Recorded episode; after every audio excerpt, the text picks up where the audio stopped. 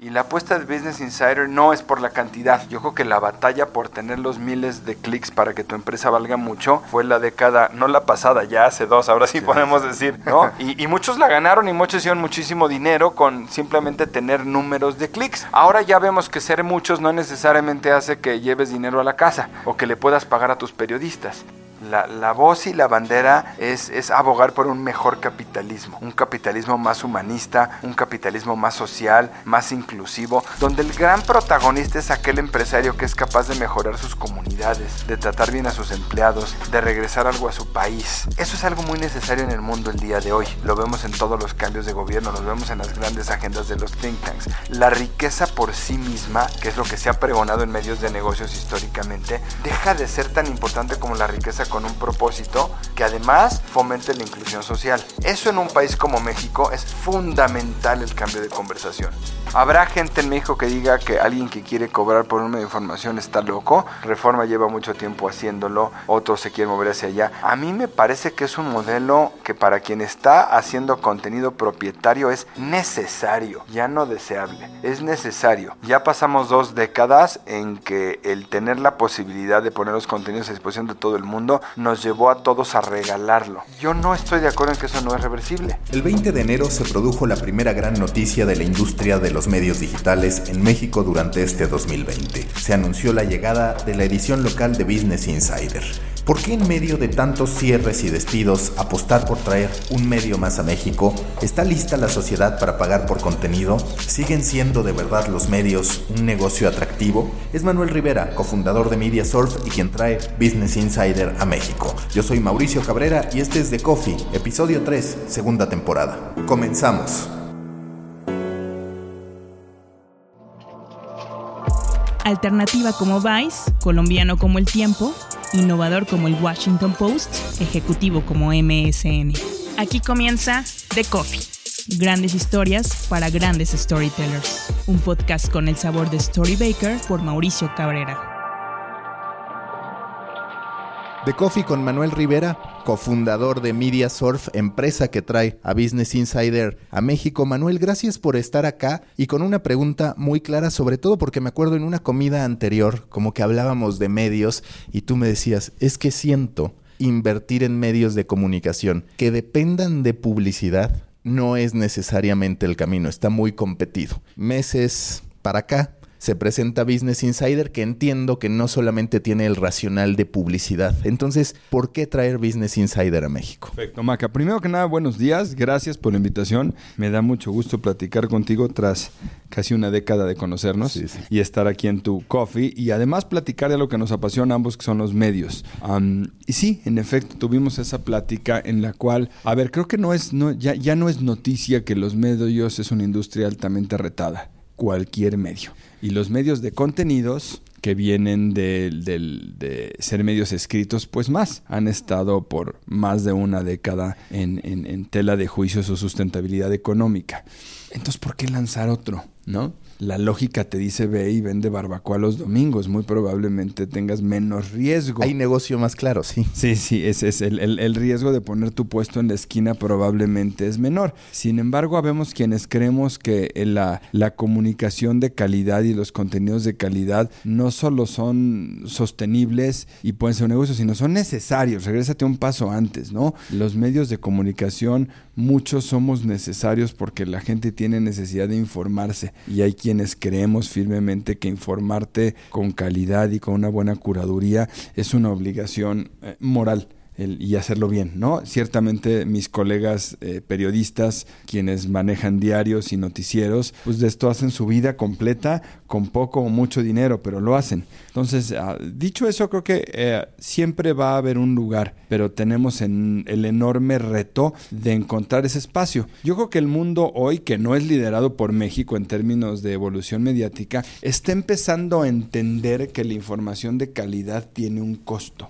y está empezando a pagar después de varios años de tener y todavía vivir una sobreexposición a todo y al mismo tiempo. ¿No? Porque el acceso a la información ahora se ha convertido en un acceso irrestricto a una cantidad aberrante de información en la cual te das cuenta dos horas después de consumirla que 95% de lo que viste no te sirvió para nada. Y esa es la, la experiencia que tienes mucho en redes sociales, ¿no? Acabas perdiendo todo tu tiempo en cosas que te dejaron muy poco, pero, pero lo perdiste, ¿no? Probablemente esa es la, la analogía que yo no soy millennial ni por mucho, ya tengo bastantes más años, porque nuestros padres hacían cuando éramos niños que veíamos la tele, decían, pierde toda la tarde y no le deja nada y está embobado. Creo que esa, esa nueva tele a veces es el timeline que vemos en nuestras redes, en que de veras te regresas y dices, hace hora y media que estoy viendo el teléfono y no puedo reportar nada que me haya nutrido en nada. Entonces, sí existe todavía estos pequeños pockets. Yo creo que el mundo va a tener estas pequeñas bolsas en donde el contenido que te dan de verdad tiene valor para ti, pero son nichos. Ya no tenemos esta época en que hay una gran voz que nos dice todo y que nos influencia de una forma importantísima, como en los años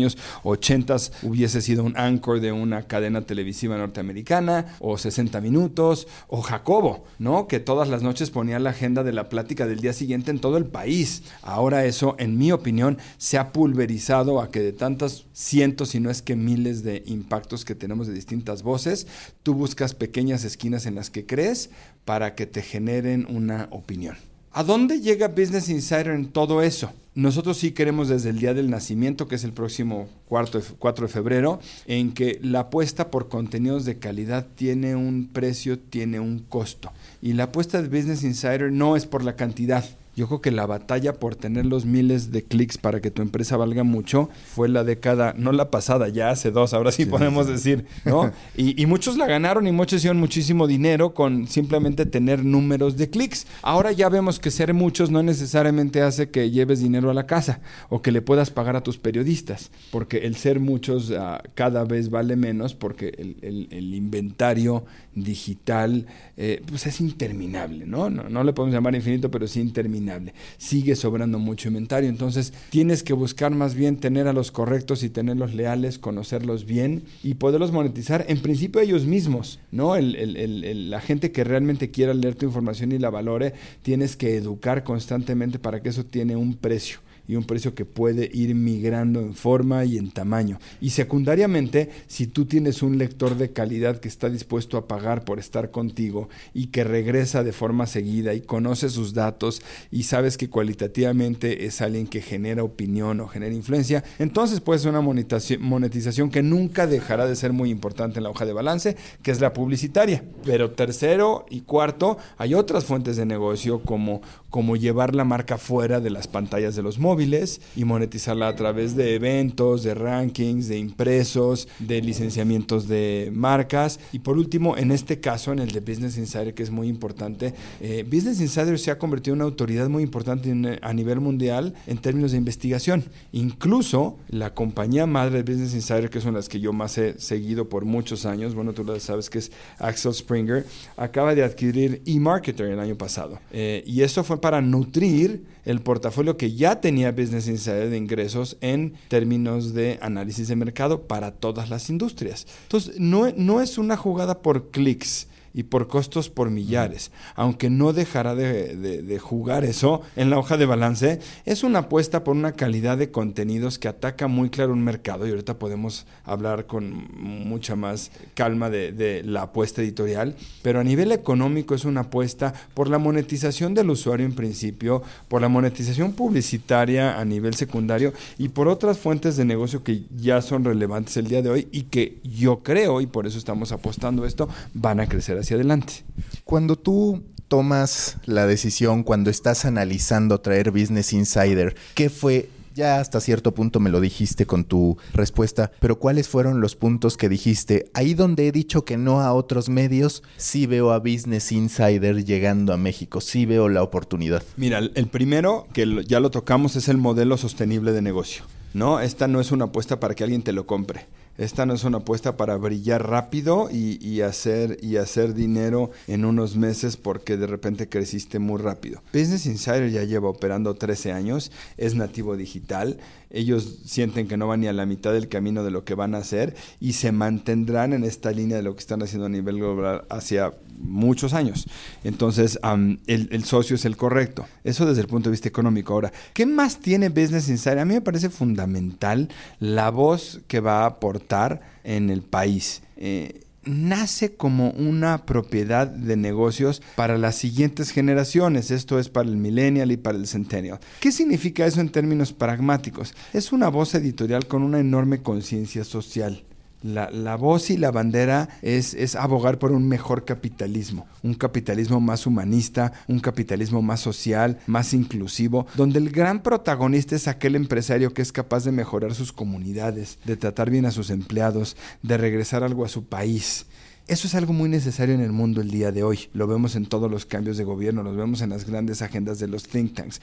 La riqueza por sí misma, que es lo que se ha pregonado en medios de negocios históricamente, deja de ser tan importante como la riqueza con un propósito que además fomente la inclusión social. Eso en un país como México es fundamental el cambio de conversación. Seguimos estando en un país con debatiblemente entre 40 y 53 millones de pobres. Tenemos que aplaudir a los empresarios que logran ayudar a ese, a ese segmento económico, ya sea a través de sus servicios o de generación de empleo o de beneficio comunitario. Este país será tanto mejor en la medida en que económicamente sea inclusivo y en que permita a esas comunidades llegar a un mejor lugar. Esa conversación no sucede en periodismo de negocios en México. Seguimos en la era del ranking del rico y del poderoso y tenemos que empezar a trabajar mucho más en la era del, del, empresario empoderador y benefactor de su país y de su comunidad. Entonces, esa segunda parte de la voz para mí fue lo que cerró el deal. Cuando me fui a Nueva York a platicar con la gente de BI, me senté con el equipo editorial, me senté con el fundador, hablamos de los principios de negocio, debatimos por horas, ambos apasionados del periodismo de negocios. Esa parte de la voz editorial y del propósito que busca, yo lo considero en estos tiempos en nuestro país indispensable. ¿Por cuánto tiempo adquieres la licencia o cómo, cómo fue el deal en términos de decir, seguro tenemos Business Insider por tantos años, esperando evidentemente que perdure en el tiempo? La licencia no tiene tiempo límite ni desde la óptica de Dios ni desde la nuestra. Es, es un matrimonio. Y pues el matrimonio va a durar hasta que funcione. Claro. ¿No? Eso esperemos sea toda la vida. Hasta que funcione y mientras funcione. Correcto, hasta que funcione y mientras funcione, bien dicho. Oye, ¿y qué componentes de Business Insider vas a tener desde el día uno? Es decir, en tu timeline, ¿con qué vas a salir? Porque tú sabes que Business Insider tiene Prime, tiene Intelligence, tiene una serie de reportes. ¿Ustedes qué productos van a traer desde el día uno y cuál es como ese timeline para irlos incorporando? Si es que van a incorporar todos o si hay nuevos y demás. Correcto. Eh, día uno vamos a nacer nada más con BI businessinsider.mx. Abierto. Abierto, correcto. Y, con, y vamos a lanzar portafolio de eventos desde día 1 y año 1. Antes de finalizar el primer año vamos a arrancar ya con Prime. Y antes de finalizar año 1 también con Intelligence. En Intelligence tenemos acceso desde ya a todo el portafolio a nivel global, porque ya tiene ventas. o sea, Business Insider en México ya tiene 400 mil usuarios únicos sin nosotros lanzar. Y ya tiene clientes que están comprando research. Eh, la tienda local la veríamos en unos meses y, la apuesta por tener Prime localmente también yo espero antes de final de año empezar a probarla. Storybakers, desde que estrené esta segunda temporada de The Coffee, he incrementado la publicación de contenidos en Instagram con lo mejor de cada uno de los episodios. Los invito a seguir a The Coffee Podcast en Instagram, The Coffee-podcast, y a compartir en Stories ese momento en que ustedes y todos los que participamos en The Coffee compartimos la pasión por lo que más nos gusta, contar historias. Sigan a The Coffee Podcast en Instagram, The Coffee-podcast. Hablando de tu línea de desarrollo, hablando de lo que quieres captar, cuáles van a ser los focos angulares en este comienzo, porque en el comunicado y por supuesto a partir de la naturaleza de Business Insider, el principal, tú puedes saber qué va, pero ¿qué va a haber ahí? Eh, tecnología, emprendimiento, medios, industria, ¿cuáles son los focos? Pues mira, en términos de negocios y empresas, evidentemente se cubrirán uh, todas las que sean relevantes como segmento en, en México o que impacten a, a, México desde el ángulo que ya te comenté, ¿no? Queremos siempre tratar de poner un filtro que haga este doble clic en qué tanta contribución se tiene al país. En política también, porque política también va a jugar y queremos incidir en la política pública para que sea inclusiva, pero no de saliva, sino para que se tomen acciones para que de la mano del empresariado logremos inclusión. ¿Y dirías que esto es incluso más marcado que el Business Insider que encontramos en Estados Unidos? Es decir, una apuesta un poquito mayor por la política aquí que allá o semejante? No, yo creo que un poco más, porque aquí es... a me parece necesario eh, tener mucho más incidencia en que, en que la política y el empresario se tomen de la mano en esta agenda de inclusión económica. Hoy, como tú sabes, estamos en tiempos en que, en que se siguen viendo, eh, se siguen identificando, ¿no? Eh, con el cambio de gobierno, el empresariado y la política hoy, como se siguen viendo un poquito de lejos, no entienden muy bien cómo van a comulgar y, y, en una separación triste en la cual el, el, el, nuevo gobierno ha posicionado de cierta forma al empresariado como el, el agente que se enriquece a costa del pueblo. Eh, y necesitamos ayudar a que se tomen más de la mano. El empresariado es el generador de empleos eh, y tenemos que ayudarlo a que enriquezca al pueblo al tiempo en que no está mal que tenga un beneficio económico él. Y hay que ayudar a los dos lados a que se entiendan mejor. Toda la política sí va a jugar un poco más protagónico de lo que ves en Estados Unidos, siempre y cuando tenga una agenda de inclusión económica no, no, no de partidos y de grillas, sino acotar a que, a que somos lo que somos, queremos generar un ambiente de negocios más próspero en el, en el país, entonces iba a jugar más. Pero uh, otros lugares donde vamos a jugar fuerte, independientemente de las verticales de negocios, es en lo que nosotros llamamos estrategia, que es desarrollo personal. Y desarrollo personal no nada más es emprendedurismo. Hay muchas cosas más en desarrollo personal que son de interés de nuestro lector. El target que nosotros perseguimos es bastante más joven. Y el desarrollo personal para el menor de 40 años no es crecer en su trabajo nada más. Desarrollo personal es desde finanzas, empleo, poderse comprar una casa, entender si debe de comprar o rentar, saber qué tiempo dedicar al trabajo, qué tiempo a los hobbies, qué tiempo a la familia. Y qué tiempo a la educación ahora, que es otra de las tendencias, Muchísimo. esta como educación permanente, a diferencia de lo que se vivía en generaciones anteriores. Correcto, la educación ya no es los cursos que te da tu empresa, es qué tiempo vas a dedicar al crecimiento personal y cómo. Entonces, si buscamos en el canal de estrategia ser una guía de ayuda para esta nueva nueva generación que no esté esperando que su empresa sea la proveedora de todo. Yo en algún momento en el episodio que grabé tras el anuncio de la llegada a Business Insider, y lo sigo viendo, es que Business Insider también puede ayudar a que se termine de consolidar una mayor transparencia por parte de las empresas del mundo de los negocios respecto a compartir datos, a no ser tan celosos de la información, porque estarás de acuerdo y te tocó, por supuesto, por todo el tiempo que estuviste vinculado a expansión, que muchas veces el que las empresas y los individuos se abran con números, muestren lo que están haciendo es muy complicado y es algo que ha sido dañino a lo largo del tiempo en los negocios mexicanos.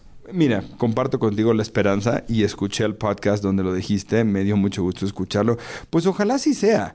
Siempre hay que hacerle entender a la fuente que el compartir esa información es para generar mucho mayor confianza entre sus inversionistas, clientes y futuros empleados. El otro lado de esta conversación, a veces la falta de transparencia es por cosas tan, tan simples y lógicas como la inseguridad y otras por, por términos de, fiscales, etcétera. Pero creo que la transparencia eh, el sol desinfecta, ¿no? Y la transparencia ayuda a estar mejor. Entre más personas existamos empujando por buscarla, creo que daremos pasitos adelante a lograrla. Y sí queremos nosotros ciertos aspectos del empresario mexicano transparentarlos más, como el beneficio social. Cuando tomas tu decisión y empiezas a decir, ok, durante el primer año voy a estar abierto, en algún punto voy a abrir Prime, voy a estar organizando eventos, ¿Cuál es tu proceso o tu lectura de las conversiones? Es decir, de tu 100% de usuarios que llegan, ¿qué esperanza tienes que termine suscribiéndose a algún tipo de evento o programa y demás? El funnel, por decirlo de alguna manera. Pues mira, te mentiría si te digo que tengo un rayo predeterminado el cual puedo firmar con sangre. Yo creo que eh, en, en, el mundo se está probando estas conversiones. Este Prime en Business Insider nada más tiene dos años apenas. Los números son muy alentadores en cómo crecen mes con mes y año con año, pero el funnel real eh, todavía no te puede decir que hay unas cifras a prueba de balas. Entonces lo vamos a probar, estamos en la área digital, vamos a, vamos a empezar a hacer Prime, vamos a poner registro y paywall y vamos a ver cómo se va moviendo. Y que seguro hay alguna cantidad, como ya lo decías, de mexicanos que no solo consumen Business Insider, sino que están suscritos a Prime y demás. Correcto, ya existen. Entonces, eh, Habrá gente en México que diga que alguien que quiere cobrar por un medio de información está loco. Reforma lleva mucho tiempo haciéndolo, otros se quieren mover hacia allá. A mí me parece que es un modelo que para quien está haciendo contenido propietario es necesario, ya no deseable, es necesario. Ya pasamos dos décadas en que el tener la posibilidad de poner los contenidos a disposición de todo el mundo nos llevó a todos a regalarlo. Yo no estoy de acuerdo en que eso no es reversible. En 1985 el 100% del agua que se consumía se regalaba. Y a partir del terremoto hubo más conciencia de que el agua no estaba tan limpia. Y hoy los negocios, pues te invito a que vayas a Coca-Cola a preguntarles cuánto venden de agua embotellada. Y el agua siempre fue gratis. El contenido de calidad que te garantiza que tenga un beneficio hacia adelante, quienes lo hacemos y no lo cobramos no vamos a sobrevivir. Entonces tenemos el reto de hacerlo mejor para poderlo cobrar. Pero yo creo que el mundo va hacia allá. Cuando llegó YouTube y podíamos ver toda la bola de videos del mundo gratis, decíamos es que nunca nadie va a pagar por los contenidos. Hoy vemos las cifras de Disney Plus, de HBO Go, las de Netflix, y vemos que en efecto sí pagamos por ver contenidos. Y que además no necesariamente la suscripción a uno implica que cancelen la de otro. Obviamente con otra gran interrogante que es ¿hasta dónde puede llegar la inversión del mexicano? por entretenimiento, por contenido, por información. Pero ciertamente la estamos haciendo, Maca. Sí. No decimos, ah, yo me aviento todo en YouTube, que sea pirata o que se va y lo estoy buscando. No, me gusta una interfaz de un contenido bueno, portátil, en mi tiempo, y la pago. Y la pago con Telmex o la pago solo o pago varias. Incluso el, que, el, primer disruptor de que esto no iba a suceder, que es YouTube, ahora no sé si a ti te pasa. Yo todos los días que abro YouTube me aviento un push para suscribirme a Red. Ellos también quieren mi dinero y ven valor en cobrarlo. Entonces, el mundo sí va para allá pero no para todos. Hay que, hay, hay que estar equipado para poder cobrar y justificar el valor al usuario y que tal vez la parte más positiva de todo esto, porque vivimos un 2019 que tal vez fue el de mayor pesimismo en la historia reciente de los medios de comunicación. Y que lo digas. Para el 2020 parece que ya estamos reaccionando, vimos que el mundo para los medios no se acabó, es cierto que está complicado, pero no se, no se acabó hay un reconocimiento hoy que no se veía hace dos años. Hace dos años tú decías, pues es que ya el futuro del periodismo son los memes, contenido en redes sociales, no hay para más. En cambio, parece que este modelo, que ciertamente es más complicado, sí va a terminar privilegiando también a los más creativos, a los más talentosos y a los más comprometidos. Claro. Ahora, tenemos más oferta que nunca, es cierto.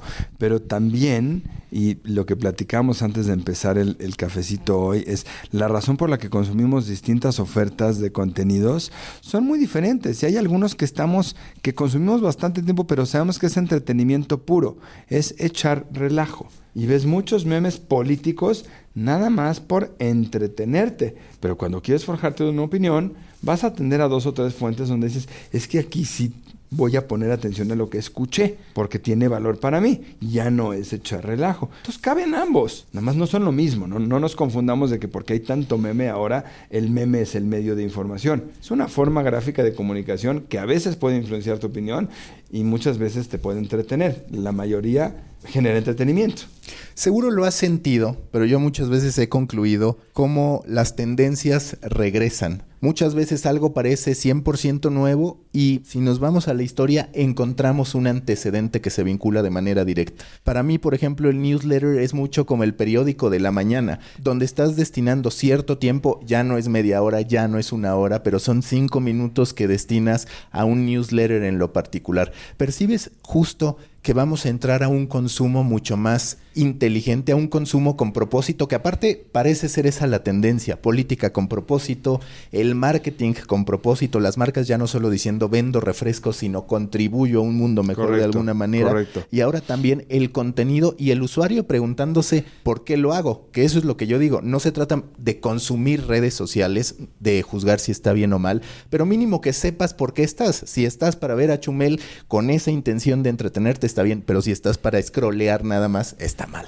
Correcto. O, tú mismo te irás dando cuenta qué tanto quieres scrollear, ¿no? De, de qué tamaño es tu pausa intelectual a nada más distraerte de, tus labores diarias porque necesitas un break. Es tu break del cigarrito, es tu scroll. bueno, hay gente que le va a dedicar cinco minutos, hay gente que le va a dedicar dos horas. Pero la gente que le dedica dos horas normalmente pasa el tiempo y te dice, ya no quiero hacer eso. Si estoy perdiendo mi tiempo. Que es alarmante. Desde que Instagram te ofrece la función para ver cuánto tiempo pasas, Correcto. es alarmante. Correcto. El número de interacciones que tienes. Yo que tengo hijas adolescentes y tenemos custodio, es bueno, hay, que supervisar cuánto tiempo están en cada cosa y para qué.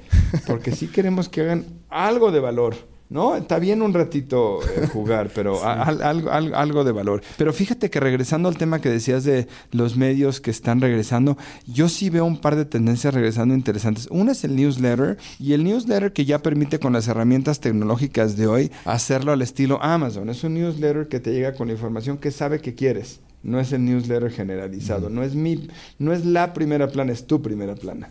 Y, y, está cobrando cada vez más relevancia. La gente dice es que sí me estás curando seis minutos de noticias que me interesan, ¿no? Y el otro que a mí me parece, en México todavía está muy pequeño a su tamaño, pero va a crecer mucho siento, no tengo la evidencia, en Estados Unidos es más grande, es el podcast, porque el podcast en, en, grandes ciudades donde pasamos grandes tiempos en coches, la mayoría de los que vienen en coche vienen solos, es estupendo para regresar a casa o venir al trabajo escuchando lo que tú quieras, ¿no? El, el Netflix del coche es el podcast. Y, pues yo disfruto cierto tipo de contenido. No me gusta a veces prender la radio y que el invitado está hablando de un tema que me interesa cero y los 12 minutos que hago de mi casa para acá está hablando ese señor y en medio tengo dos anuncios de yogurt versus los 12 minutos de un podcast que puedo seguir nomás del tema que me gusta porque estoy ahorita escuchando la serie de Vice del Chapo y me la aviento por capítulos. Y bueno, uno de venida, uno de regreso o porque subo a Chumel para reírme un rato porque venía muy estresado y el suyo no es un podcast, el suyo es un programa de YouTube pero lo escucho y me divierto. Entonces,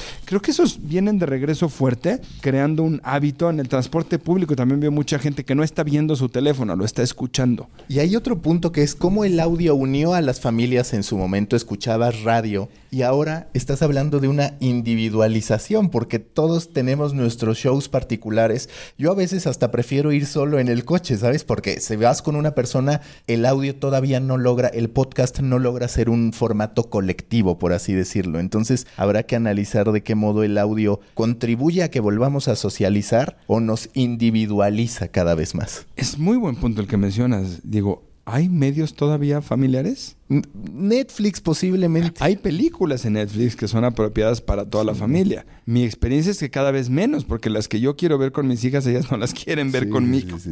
las que ellas quieren ver, a mí no se me antojan y prefiere cada uno en su device consumir lo que le gusta. Y en, y en radio es igual. El, o sea, el mundo sí va para nichos en medios digitales y en medios de información y pues yo voy a consumir las noticias en el tono y en el lugar que a mí me gustan, que no es el mismo que el tuyo, porque además ahora ya hay, se multiplicaron las opciones. Hablaste de podcast, hablaste de newsletters, ustedes van a apostar por esos formatos en Business Insider y la siguiente, ¿con qué estructura salen? ¿Con qué estructura nace Business Insider México? Eh, sí vamos a apostar pues, por newsletters, definitivamente ser noticias y negocios. Creemos que el hábito de nuestro usuario sí es en la mañana, eh, darse una refrescada de qué es importante en el día, entonces es una parte importante. Claro que vamos a experimentar con podcast, creemos que tiene, que tiene valor. Business Insider per se no es un líder en podcast, pero nosotros vemos valor en sí hacer algo y probarlo en, México. Ah, tu segunda pregunta era... Respecto a la estructura editorial de operación si tendrás un equipo de ventas. Sí, evidentemente tenemos tres equipos, ¿no? El editorial, que es la columna vertebral, eh, que lo dirige Vero Galán, a quien, a quien conoces, lleva muchos años de experiencia en, medios de noticias y negocios, y tenemos un equipo, la verdad, bien apasionado y bien padre, que la razón por la que nos firmó el contrato es porque le gusta el propósito editorial, entonces están aquí por la razón correcta, eh, y eso me gusta muchísimo, y hay mucha, mucha pasión, tenemos un equipo de negocio también y un equipo de ventas. ¿De qué tamaño son esos equipos? En, en total ahorita somos como 17 personas entre los tres. Y no queremos crecerlo mucho más. Este, así como los clics, tampoco los heads buscamos que se multipliquen. Queremos usuarios fieles bastantes, con un equipo más bien bien enfocado que, produzca alto valor en contenidos y un equipo comercial también bien enfocado que produzca contratos eh, de clientes que quieren estar con nosotros por mucho tiempo. Por lo que veo, por lo que hemos platicado, tú estás pensando en los medios, que más que medios son marcas o detonantes de experiencias de nicho con otra de tus empresas, Viali, estás con Tumu, también en su momento con Love for All. ¿Qué has aprendido a partir no solamente ya de tu experiencia en estos medios, sino también de lo que te tocó hacer en expansión de tu antecedente ahí mismo con, como una empresa de impresos principalmente, que después la transformas a digital, ¿cuáles son los desafíos únicos que tú identificas en estos momentos, con estas comunidades, con estos nichos, con esta interrogante de si se puede monetizar o no? Ah, bueno, he eh, aprendido muchas cosas lo rápido que ha cambiado nuestra industria. Porque la velocidad con la que podemos ser grandes en términos de audiencia versus los estándares de hace 10 años ha cambiado dramáticamente. Hoy ser grande, lo que hace 10 años era grande, lo logras en semanas, pero sigue siendo infinitamente chiquito infinitamente irrelevante, porque hay tantas opciones que, que, lo grande pues, acaba no siendo grande en términos generales. Ya nadie es muy grande, ¿no? Y, y yo, pues, yo recuerdo que teníamos revistas que tenían 30 mil lectores y eran la líder de todo un segmento y nadie se le acercaba y tenía 60% del mercado publicitario porque con tus 30 mil eras el rey. Hoy cualquier persona en el mundo digital que se acerque y diga su audiencia es 30 mil, le van a decir, ven dentro de dos años, no eres ni nicho todavía. Esos los llaman micro influencers o algún nuevo término que acuñaron así de que casi casi no eres nadie. Entonces, la definición de tamaño y de influencia ha cambiado mucho la velocidad con la que se alcanza ha cambiado mucho y la potencial monetización también ha cambiado mucho. Antes ser dueño de un nicho de 30 mil personas con lealtad, de verdad te hacía dueño de todo el dinero de ese nicho. Hoy el número de ofertas que hay en cada pequeño nicho son tan grandes y también la industria tiene tanta innovación que me parece que el, el anunciante vive mucho en el mundo de la prueba y error. Dice, pues mira, no sé bien a dónde entrarle porque hay de todo. Entonces no sé si apostarle a la red social 1, a la 2, a la 3, a la 4, a la 5 o a la 6 o a la que ahí viene. Eh, si estoy con Google, si estoy con Facebook, si me voy a TikTok, si me voy a Snapchat, si me voy a Instagram, si me voy directo a programático, si me voy a banners, si compro branded content, si me voy a eventos. Eh, estoy probando un poco de todo y no estoy tan claro en qué camino me funciona. Entonces, habemos muchos participantes tratando de pelear el mismo dinero. Entonces, mucho más difícil llegar al dinero. Tú que creciste como un ejecutivo, como alguien que vendía revistas, que encontraba el modo de comercializarlas, ¿ves un futuro para esa industria? Digo, ya el propio CEO del New York Times se sincera y dice 15 años, por ahí poquito más, pero se va a dejar de imprimir. ¿Tú percibes que sí va a morir del todo el papel? No, yo creo que el papel está migrando rápidamente su rol a la, a la permanencia más que a la noticia. Entonces, las marcas cuyo propósito era, en revistas me refiero, aportarte valor noticioso en papel, siempre llegan infinitamente tarde. Quienes han migrado a que sus marcas en la oferta impresa tengan más permanencia que, información noticiosa, me parece que tienen un lugar ni de lejos del tamaño que lo tuvieron antes. Pero ah, algunas marcas han hecho cosas muy exitosas. Algunas marcas impresas de toda la vida han migrado a tener mucho más libros o bookends históricos. Incluso algunas marcas digitales no pueden dejar un año sin decir, déjame te produzco un impreso que sea la memoria del año. Y vemos una regresión. Yo acabo de comprar un libro y este es de mis libros favoritos. Es de un artista plástico que este artista plástico solo vive en Instagram, hace takeovers de fotos y las 100 mejores fotos que tuvo en un año las produjo en un librito. ¿Cómo se llama este artista? Lucas Levitán. Son fotos intervenidas con caricaturas por él. Tú tagueas la foto para que te la intervenga y él decide cuál interviene o no. Y, es, es, un trabajo muy entretenido, muy inteligente de un artista plástico. Y al final del año decide voy a producir un libro eh, de las 100 mejores y solo lo voy a vender por Kickstarter. Y como impresos le va muy bien. Entonces una regresión al impreso porque dice, claro, todo lo que hago en mi Instagram tiene cierto valor pero es muy pasajero porque nadie se lo puede quedar. Voy a hacer una apuesta para que lo mejor de mi trabajo, a ver quién lo quiere. lo hace en Kickstarter y le va muy muy bien y vende muchos libros de quienes coleccionamos su obra ahora ya en casa porque nos gusta el arte, además de seguirlo en Instagram. Entonces, la respuesta larga a, tu pregunta es, yo creo que los impresos tienen un lugar en el mundo de la permanencia, ya no de la noticia. Y de la pertenencia, por ende. Correcto, correcto. Entonces, eh, lo que te tienes que preguntar si estás en ese mundo de los impresos es, ¿y tu marca en qué momento quiere o puede ser permanente? Si la respuesta es nunca, bueno, piénsale cómo tu apuesta digital la haces infinitamente más rentable y grande. Storybakers, si quieren escuchar The Recipe y recibir contenidos exclusivos, súmense al canal de The Coffee Podcast en Telegram. Los espero por ahí con reportes, audios, breaking news e historias que alimentan nuestros deseos por saber más. Continuamos con The Coffee.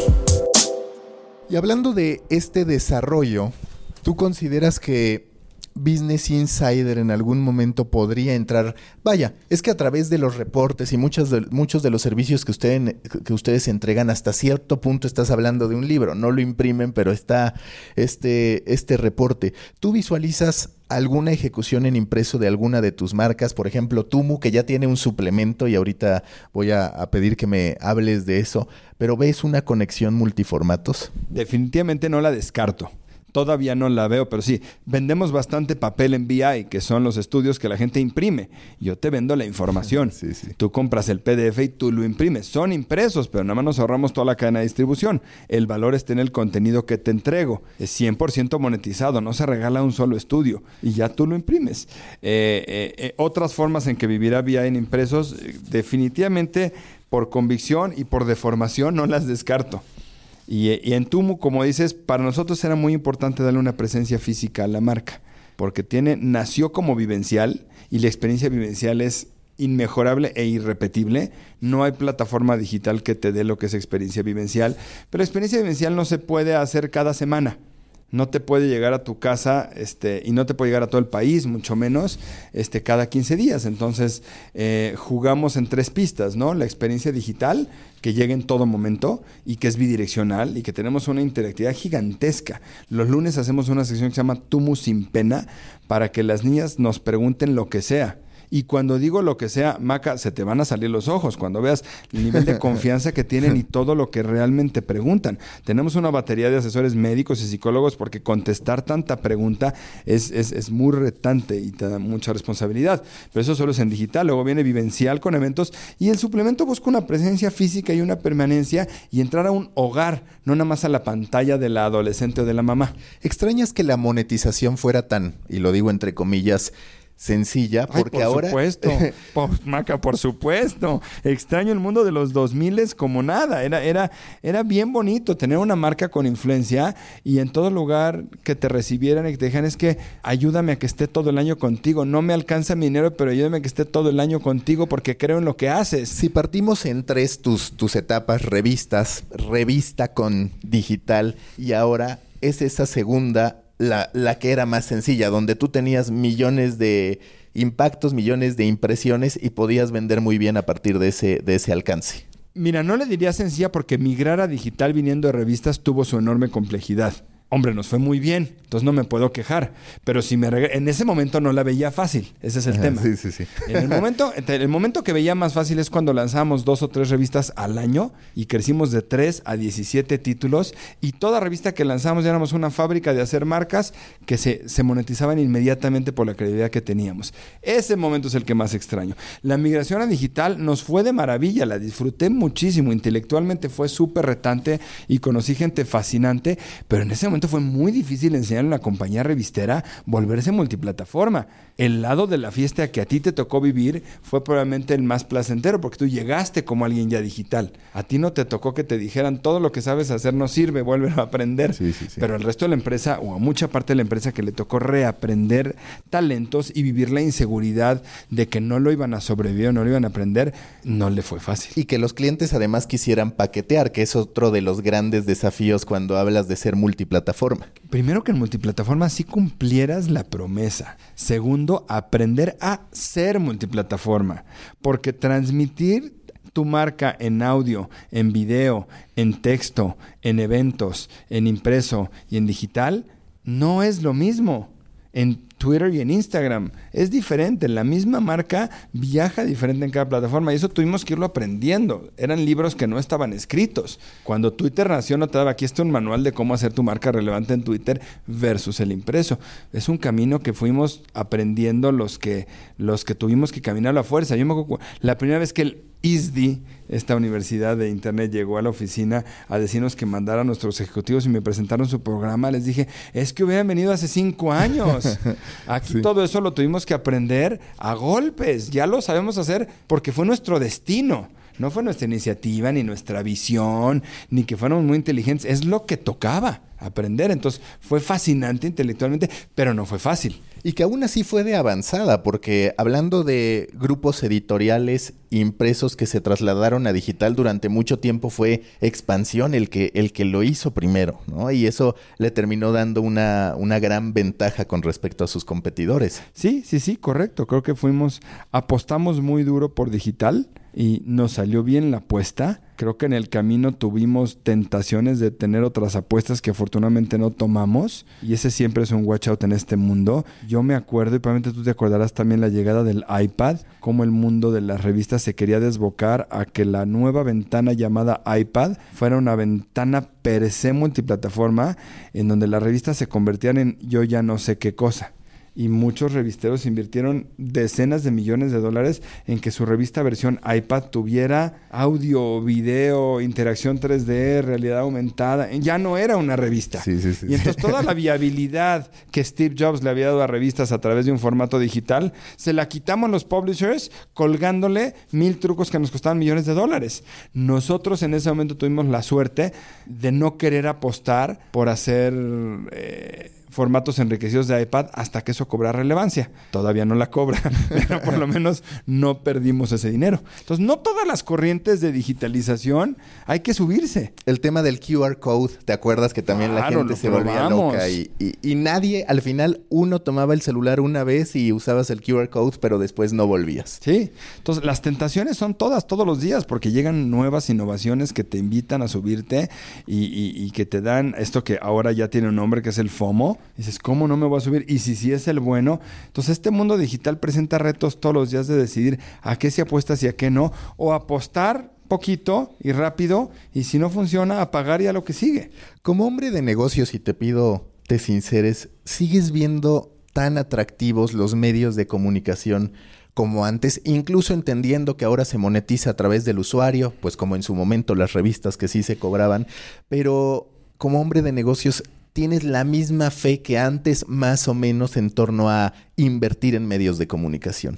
Mira, en términos aritméticos y económicos, definitivamente eh, la digitalización ha sido deflatoria para todos. Eso no te lo tengo que decir yo, eso es lo que es. Entonces yo te mentiría si te digo que tengo convicción de que los medios de comunicación hacia adelante van a generar márgenes mucho más grandes de los que generan hoy o van a regresar a lo que generaron en los 90. No, no va a pasar. Entonces tú tienes que componer esto diferente. Uno, te tienes que hacer la idea que los márgenes son menores de lo que eran medios concesionados o medios con, con duopolios anteriormente y saber que vives con menor margen, entonces crear más escala para que sea suficiente. Eso no quita que los considere necesarios y que me gusten. Y que reduzcas costos de operación, que es lo que hemos tenido que hacer todos. Correcto, pero la mayoría de las reducciones de costos no son para generar los márgenes de antes, son para poder seguir adelante, son para generar sustentabilidad. Eh, quien crea, porque a veces yo veo mucho en, periodistas que desafortunadamente son separados de su trabajo, que estas separaciones son por ambición del empresario, eh, dista mucho de ser así. La mayoría de cambios que se han tenido que hacer, y a mí personalmente me ha tocado reestructurar empresas de medios seis, ocho veces, la mayoría de ellos obedecen a garantizar una sustentabilidad a la empresa no a generar mayor beneficio al accionista. El mayor beneficio, estamos muy lejos de los grandes tiempos y de los estupendos márgenes que se tenían en los noventas. Hoy en términos de margen justo, Tú organizas eventos con algunas de tus marcas, en otras tienes estas comunidades, suplementos, ahora Business Insider. ¿Cuál es el que más margen te deja? Por ejemplo, eventos culinarios. El tema con eventos es que el, ah, ah, todavía estás en un lugar en que tienes la posibilidad de escalarlo al nivel de la monetización que lograste. por ende tienes más control sobre el margen. En publicaciones periódicas, ya sea impresas o digitales, pues el costo de tenerlas prendidas es, es fijo. Fijo, claro. Y, y- y estás a riesgo de variabilizar. En, en el mundo vivencial, pues harás la fiesta tan grande como se vendan los boletos. ¿no? Así de sencillo. Entonces, todavía vive en un mundo en que, si bien tienes su gran riesgo, tener capital semilla suficiente, etcétera, tienes más control sobre el margen. Y que evidentemente lo complicado, el verdadero desafío es que te compren ese boleto para el evento y que tú encuentres la manera de que de manera recurrente a través de otros contactos estén invirtiendo. Correcto, correcto. Correcto, pero todavía ahorita en, en- en eventos hay cierto control, cierto control sobre el margen, porque no, no todo es variable. Cuando analizas tu trayectoria en medios, ¿cuál sería el que tú dices, este fue mi mayor fracaso? Intenté esto y no funcionó. Uy, qué buena pregunta, Maca. Eh, a ver, hay varios medios que lanzamos que en su momento cerraron y fueron, perdón, difíciles de, de- de darle vida. Eh, yo me acuerdo un par en que, por ejemplo, cuando lanzamos, lanzamos una versión junior de expansión para universitarios. A nivel contenido era, era una delicia, de verdad, se llamaba XP y buscaba a los universitarios de últimos años para que a través de nosotros se conectaran con el mundo empresarial y aprendieran. ¿Eso en qué año fue? Eso fue como de 2002 a 2006. que Sí, porque ese ni siquiera me tocó. No, a mí. 2002 a 2006. El medio era divino, el contenido era de verdad valioso. Yo cuando me rezaba a pensar mis años universitarios diría, quien se tome el tiempo de decirme todo esto lo voy a querer por el resto de mi vida. Pero simplemente nunca logramos suficiente monetización para sostenerlo. Entonces sí, lo consideré un fracaso, lo cerramos, me dio mucha tristeza porque decía, esto de veras tenía valor para quien llega, pero no me acompañó el dinero. Y, y a pesar de que queríamos buscar el dinero con todos los anunciantes que querían hablar con universitarios, decían es que cuando busco esa edad, busco a todos los de esa edad, no nada más a los universitarios. Y hubo muy poquito dinero. Y ese fue uno que, que chin, me pesó porque tenía valor. Eh, otro que considero fracaso es la revista Balance. La revista Balance nace como un medio para todos los socios de todos los Sport Cities, pero además se vendía en calle. Y era una revista de wellness, cuando esa era una mega tendencia. Entonces le empezó a ir muy muy bien, tanto con Sport City como en la calle. Y empezó a tener muchísimos anunciantes que decían, es que ese es el lugar para hablar de mis productos saludables. O si mi producto por definición es saludable, ahí es donde siempre tengo que estar. Fracasamos en evolucionar Balance a volverse mainstream y nuestra comunidad de anunciantes y lectores sí se volvió. Y nos quedamos en un nicho. La macro tendencia de ser saludable se convirtió de todos. Las marcas que se anunciaban con nosotros migraron a tener espectaculares y anuncios en tele. Y nosotros no fuimos capaces de llevar la marca a otros territorios para captar ese dinero. Las dos últimas preguntas de siempre en The Coffee. La penúltima, si tuvieras que recomendar un libro o un par de libros, ¿qué libros serían que te hayan impactado directamente en lo que tú haces, que te hayan inspirado, que te hayan dado una nueva visión de negocio? De negocio, válgame. Mira, yo la verdad es que el 80% de mi tiempo de lectura ya no lo dedico a libros de negocio porque utilizo la lectura más para esparcimiento y para cultura y leo muchos libros de espionaje, históricos, etcétera. Eh, uno que me ha servido mucho para replantear cómo hacer empresa, cómo hacer negocio y que, y que me pareció enriquecedor sí fue Sapiens. Eh, está bien padre regresar así hasta el mero principio eh, y, entender el por qué estamos haciendo lo que nos da la gana hacer. eh, de Yuval Noah Harari. Y, y otro que a mí me parece fascinante para los que nos dedicamos a negocios que van a incidir en el futuro, y este lo leí apenas en diciembre de Jamie Metzel, es Hacking Darwin, que es el futuro de la genética este, en código y que puedes alterar. ¿Y qué significa eso para la humanidad y cómo puede cambiarnos? Y, y, pues, sí, sí es a nivel 10.000 pies, muy, muy perfil Singularity, pero creo que te, te hace pensar muchas cosas de cómo quieres sortear el futuro. La última pregunta, si tú fueras un café, un tipo de café, ¿qué café serías a partir de tu personalidad, de tu estilo de vida, de lo que quieres proyectar, de tu modo de actuar? Expreso, doble, cortado, sin azúcar y de los altos de Oaxaca. ¿Por qué? ¿Por qué? Porque me parece de estupendo sabor y calidad, sin pretensiones. Es el oaxaqueño, que es rico, rico, rico, rico, rico. Este, sin ponerle azúcar, sin endulzarle, sin adornos. Nada más bien hecho, rico, honesto con quien es eh, y sin buscar más. Listo, Manuel. Muchas gracias. Al contrario. Busca la próxima semana un nuevo episodio cargado de emprendimiento, endulzado con grandes historias y narrado por grandes storytellers. Suscríbete a The Coffee, un podcast de storytellers para storytellers. Un producto de Storybaker por Mauricio Cabrera.